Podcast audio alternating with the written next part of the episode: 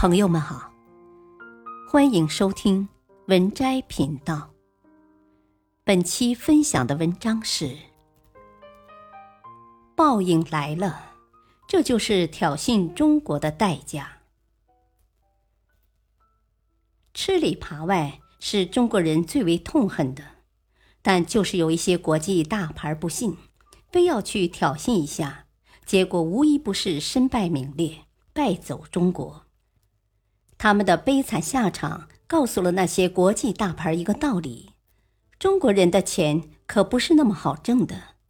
谁敢在中国吃饭砸锅，中国人会毫不客气地砸掉你的饭碗。最近大家应该都看到这条消息了吧？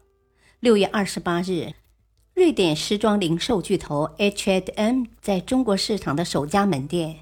位于上海淮海中路的 H&M 旗舰店，由于销售量暴跌，竟悄然关门撤店。H&M 在中国市场已经关店六十家。要知道啊，这家店营业至今已长达十五年，而中国区的营收占据了 H&M 半壁江山。但是，天天干起来吃饭砸锅的勾当，竟然对我们的新疆棉花说三道四。在被官媒点名后，H&M 依然试图敷衍而过，但最终落得个如此下场。这首家门店的关闭，更像是象征了 H&M 在华的处境，可谓是一路暴跌。但他这是咎由自取，又能怪谁呢？不但是 H&M 在中国市场突遭滑铁卢。与此同时，另一家国际超级大牌耐克也迎来了寒冬。近日，耐克公布其截至今年五月三十一日二零二二年第四季度及全年财报显示，值得注意的是，耐克在大中华区第二、第三、第四三个季度业绩连续下滑。要知道啊，大中华区可是耐克最大的海外市场了。而现在三个季度连续下滑，说明了什么？说明更多中国人已经抛弃耐克了。消息传出后，耐克的股价也是应声而降。截至当地时间六月二十八日美股收盘，耐克大跌近百分之七，市值一日蒸发一百二十亿美元，约合八百零五亿元人民币。耐克之所以在中国市场突遭消费者抛弃，也是因果报应，完全是罪有应得。来看看耐克都干了什么。耐克也参与了造谣抵制新疆棉花，而且耐克做的远比 H&M 更狠。他不光自己不用新疆棉花，还要求所有合作商也照做。同时明确表示，青岛工厂不得从新疆地区招聘员工，说他是反华都不为过呀，搁谁谁不气？而且你知道吗？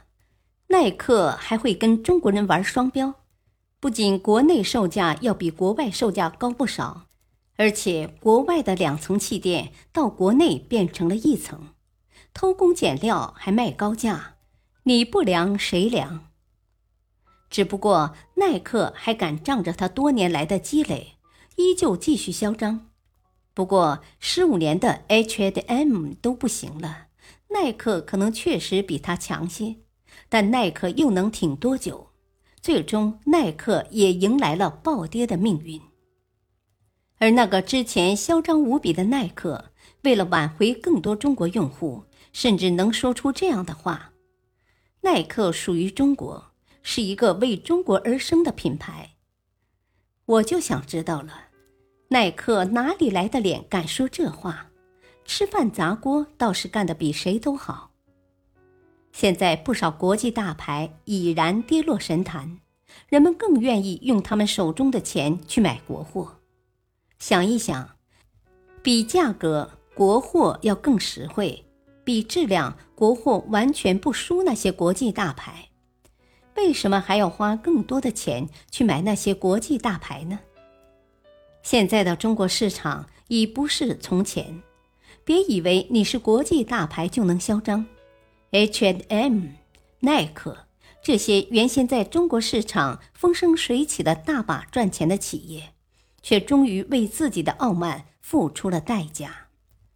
中国人用行动来告诉他们：无论你是多大的品牌，胆敢在中国的市场上吃饭砸锅，中国人会用行动来让你们知道吃饭砸锅的代价。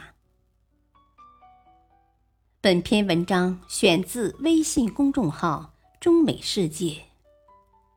感谢收听，再会，当。